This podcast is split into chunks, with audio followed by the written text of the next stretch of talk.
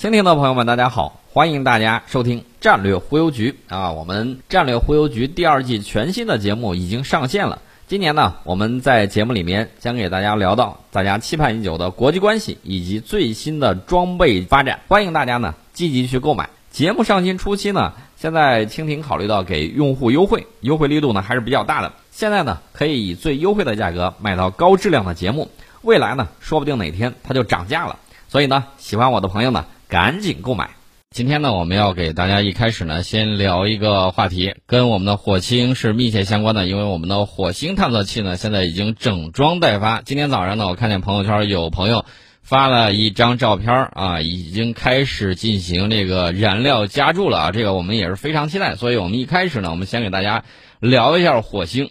这个火星呢，它的英语和这个拉丁语的名字叫 Mars 啊，这个音译就是马尔斯啊，它是离太阳第四近的行星，也是太阳系四颗类地行星之一。那么在希腊和神这个罗马的神话里面呢，火星被视为战神啊。由由于什么呢？它晚上的时候，古人去观测的时候，发现它这个发红光啊，莹莹如火，位置与亮度呢时常变动，让人无法琢磨。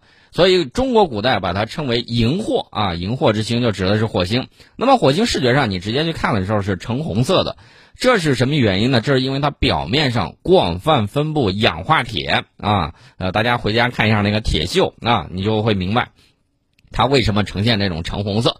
那么在太阳系的八大行星里面呢，无论是质量还是体积，火星比水星都略大一点。那为第二小的行星，火星的直径呢大概是地球的一半。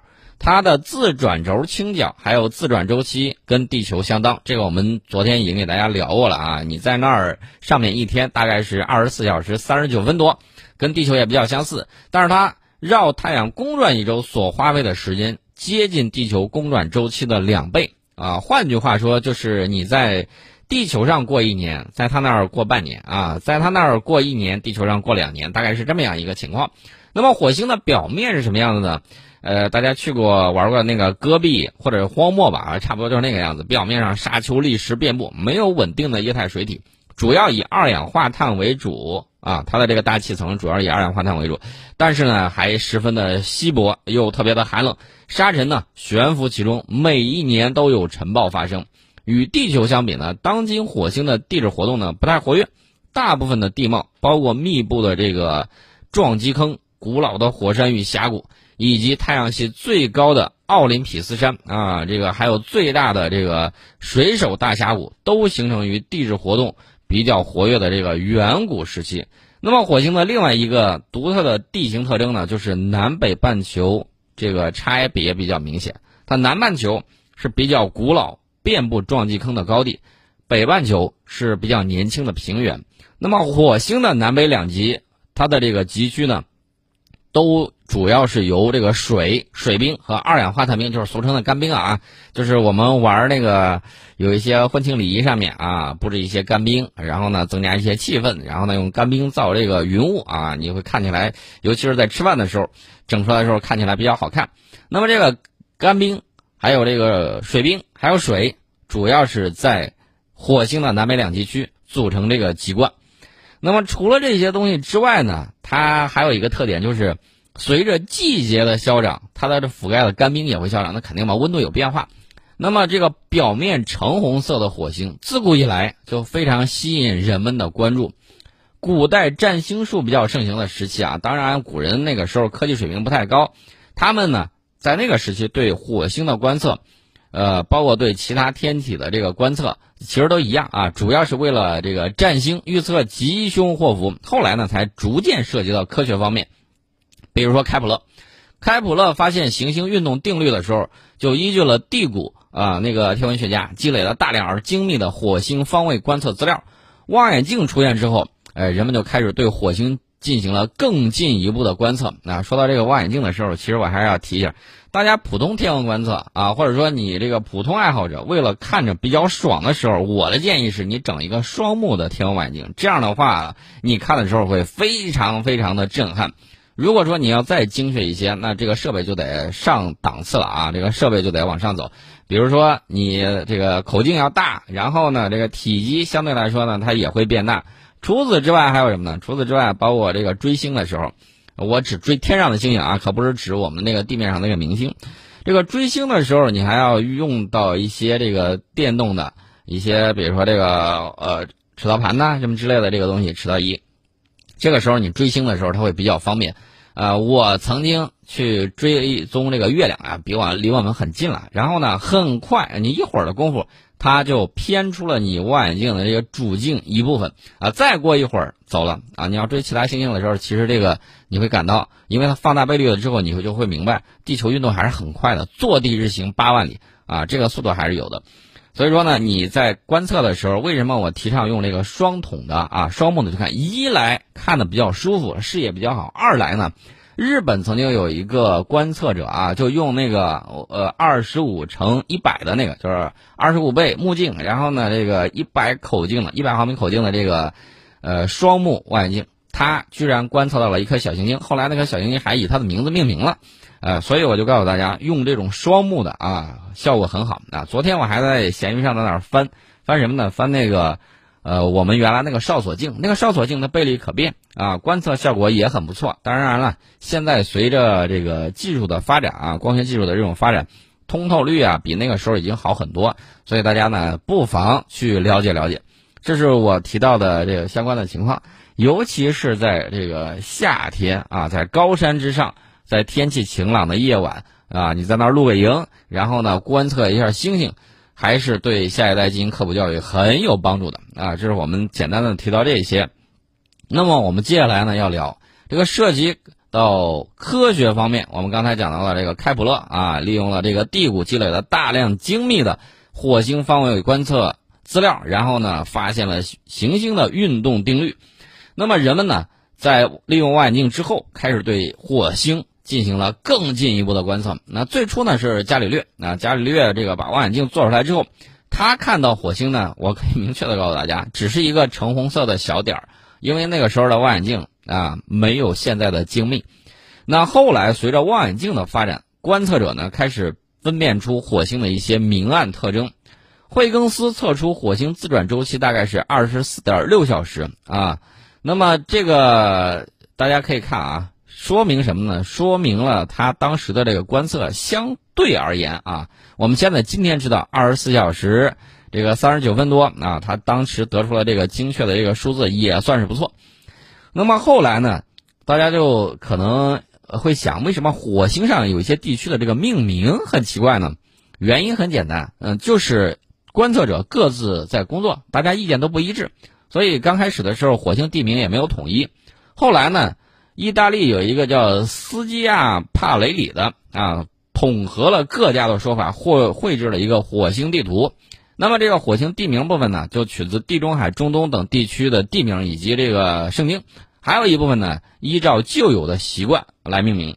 暗区被认为是湖和海等水体，比如说太阳湖啊、塞王海啊。当然，我们现在知道了，它只是平原而已。那明显的暗大三角大色提斯啊。这个意思是这个叫大沼泽啊，亮区是陆地啊，比如说亚马逊啊，比如说这些命名系统就一直慢慢延续下来了。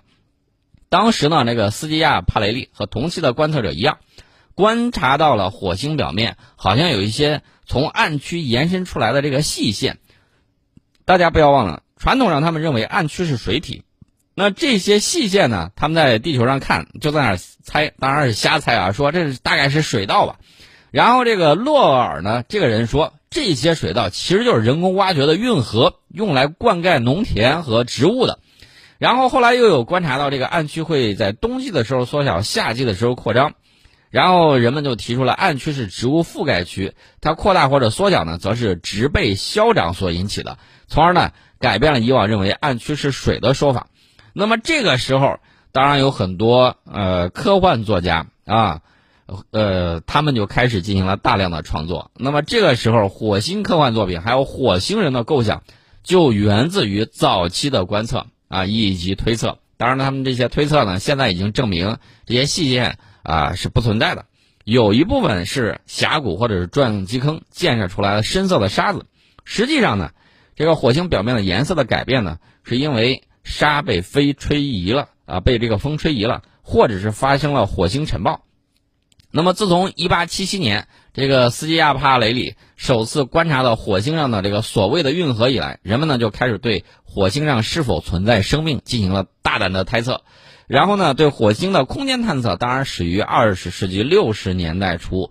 啊，从一九六零年十月十号，苏联发射计划飞掠火星的马尔斯尼克一号探测器开始。啊，到二零一六年三月十四号，欧洲空间局和俄罗斯联邦航天局合作发射，呃。这个衡量气体轨道器啊啊，包裹这个斯基亚帕雷里号着陆器，哎，那个画火星地图的那个人的名字就被命名为着陆器的名字，就叫斯基亚帕雷里号。那么这个着陆器呢，到目前为止怎么讲呢？人们大概呃，截止到二零一六年呢，人类总共开展了四十五次火星探测活动。那么这个通过长时间的这种观测，还有这个四十五次探测活动。人类呢对火星基本上有一个比较清楚的整体认识了啊，基本上确定了这个火星的近日距、远日距，就是离太阳最近的地方啊，离这个太阳最远的地方，公转周期、自转周期、它的半径、质量、表面重力等等等等等，我们现在已经都了解到了。火星呢介于，呃，就这个表面重力而言，火星介于地球和月球中间。如果你在地面上能蹦一米，那你在这个火星上差不多能蹦个两米啊，能蹦个两米多一点。那么这个火星半径呢，大概是月球的两倍，地球的二分之一；质量是月球的九倍，地球的九分之一；表面重力呢，大概是月球的二点五倍。那么地球它大概是地球重力的五分之二啊。这个火星自转轴的倾角呢是二十五度十九分。所以火星像地球一样啊，它有四季之分啊，但是它的季节长度大概是地球的两倍。呃，如果说它的这个春天到了，那你差不多就得过多少呢？长时间呢？你不是过一个季度，而是过半年啊，这是它上面的这个时间。但是火星的这个轨道偏心率比较大啊，有是多少呢？是零点零九三啊，地球只有零点零一七。所以说呢，它各个季节长度不太一致啊，又因为远日点接近北半球的夏至，所以这个火星北半球春夏比秋冬各长约四十天。那么火星轨道跟地球轨道一样，受太阳系其他天体的影响而不断的变动，并不是说它在这个轨道上一直它就啊就这么转转转转转下去，不是这个样子的。火星的这个轨道偏离率呢，有还有两个变化周期，这是科学家观测到的，分别是九点六万年和二百一十万年。呃，大家听了这句话，可能心里凉半截儿。那我有生之年肯定观测不到啊。它的轨道偏心率呢是在零点零点零零二到零点一二之间在变化。那么它地球时这个轨道偏心率呢，变化周期是十万年到四百四百一十三万年，啊，这个轨道偏心率在零点零零五到零点零五八之间变化。啊，目前。火星与地球的最短距离正在慢慢的变小啊，正在慢慢的变小。大家可能会想，哎呀，那将来会不会越来越近，越来越近啊？有这种可能性啊。但是呢，你放心，我们是绝对看不到的啊。我们这几代人都看不到这种情况。呃，另外呢，我再说一下，这个火星因为它的这轨道偏心率比较大，所以它呢，它的这个。在近日点和远日点，火星表面的温度差可是可以可是也是比较大的，有多大呢？一百六十，大概一百六十摄氏度，啊，这对火星的气候就产生了巨大的影响。火星表面的平均温度大概是零下五十五摄氏度，但是温度跨度比较大。夏天夏季啊，这个白天平均温度，呃，大概是二十七度。啊，冬季平白天平均最冷的时候能够低到零下一百三十三摄氏度，这个温度还是相当的给力的。你想一想，这个比地球上最恶劣的这个环境还要恶劣。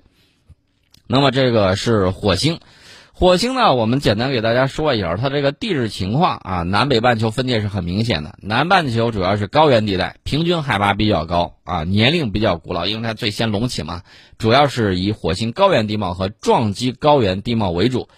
呃，刚才我们提到的，它有太阳系里面最高的山峰奥林匹斯山啊，这个原因也是它这个火山高原啊，这个高度太高了。那么它的断裂构造和火山锥的这种发育啊，包括这个熔岩喷发强烈，也是撞击坑分布密度和规模最大的这个山呃这个地区。同时呢，我们的这个火星车啊，人类的火星车上去观测的时候，一看，哎呦，这个地方确确实实能够看到有水流。充实堆积冰川以及风蚀等作用形成的各种地貌类型。所以人们为什么对火星特别感兴趣？其中有这么一个原因，跟地球太像了，所以人们就想，哎，将来我们能不能在这个火星上重造地球环境啊？这是我们讲到的火星。其实我觉得很重要一个点就是火星的这个两极的这个它的这个引力啊，它这个磁力啊，地磁如果强度比较高，能够。吸得住大气的话，我觉得没有问题。那怎么样增加它的这个地磁强度？这个这个可能是我搞不定的事情啊，我也不知道该怎么做。这个事情还是交给科学家吧。那么火星上，我们刚才讲到的最高山峰是奥林匹斯山，同时呢，也是太阳系已知的最大的火山和最高的山峰。那么火星上的水手大峡谷是太阳系内最壮观的地貌特征之一。那么北火星北半球的北极盆地。占据了火星表面大概百分之四十的面积啊，显示出一定的撞击成因的这种特质，呃，就是说受陨石撞击的比较多。那么我给大家说一下，呃，大家可以看到啊，从古到今，从古到今，呃，无论是西方人还是东方人，对这个火星的观测呢由来已久。那么接下来我们还要对火星进行更多的这种探测，我们的天问一号呢在时刻准备着。啊，一旦时机成熟，我们就启程奔向火星。那么，火星探测它的历程，大家可以看到啊，是随着人类文明的这种发展以及科技进步，在不断的深入。那么反过来讲，火星探测技术的这种进步，也会成为人类社会文明发展进步的推动力。那么，在人类的探索历程之中呢？太空探索是能最能够直接扩展人认识疆域啊，极富挑战性。人类太空探索的这个范围覆盖了太阳、行星啊，还有卫星、还有小行星、还有彗星等等天体。那么火星呢？我们反复在讲，是跟地球特别相似的一颗行星，也是一颗承载人类最多梦想的星球。呃，大家说那金星不行吗？金星很好，但是它离太阳太近，你上去实在是受不了啊。这个火星还是很有价值的，所以说呢，大家把这个目标呢就一致的盯到了火星身上，这也是它成为这个热点的原因。那么探测和研究火星可以提高人类对太阳系的科学认知。大家也想知道火星当年到底发生了什么样的情况？然后呢，我们是不是从火星来？当然也有很多人问这个问题啊。呃，这种情况有没有呢？呃，这个需要科学家进一步的进行探索，了解一下火星，呃，上去之后，了解了解他们的具体情况。这个还要持续几代人啊，持续十几代人，持续几十代人去努力。所以说呢，大家不要着急，我们现在每做的一分探索，都是在给后人积累相应的这种经验和数据。就像地谷发明的这个行发现这个行星运行规律一样，是在。前面科学家大量火星观测基础之上，然后进行的，我们现在也要做的就是这么样一个历程。呃，那么我给大家说一下这个火星探测啊，火星探观测、观察和探测，从古至今，那大概你可以分成这么几个阶段。第一个阶段那就是肉眼观测了，你当时身边也有工具嘛，你只能靠肉眼去看了。然后肉眼看，人们总结出来规律，有火星啊，荧惑之星它出现了，然后它会有什么样的情况？然后呢，对应的。地球上的这种，呃，天时的这种变化啊，然后呢，找准那个农耕时期到底是怎么去耕种啊，什么之类的啊，这是节气的划分也有一定的依据。那么再往后就是天文望远镜观测啊，天文望远镜观测的阶段，人们呢纷纷提出了更多的这种设想。当然了，还是希望去看一看。那一开始的时候，我们在上个世纪六十年代，那肯定是先是探测器飞跃探测。啊，再往后就是能够让探测器在火星轨道上进行探测啊，在火星轨道上绕着看一圈又一圈，这样的话呢，你就相当于给卫给火星安了一颗小卫星。那么接下来人们要做的事情就是着陆啊，到火星上去看一看。火星着陆器呢，它进行就位探测。再往后就是火星卫星，包括火星车的巡视探测。啊，再往后。那就应该是有人探测，能够让我们的航天员到火星上去看一看。那么中国古代啊，这个肉眼观测火星的时候是什么样子？我们在广告之后跟大家聊一聊中国古人对火星的这种探测。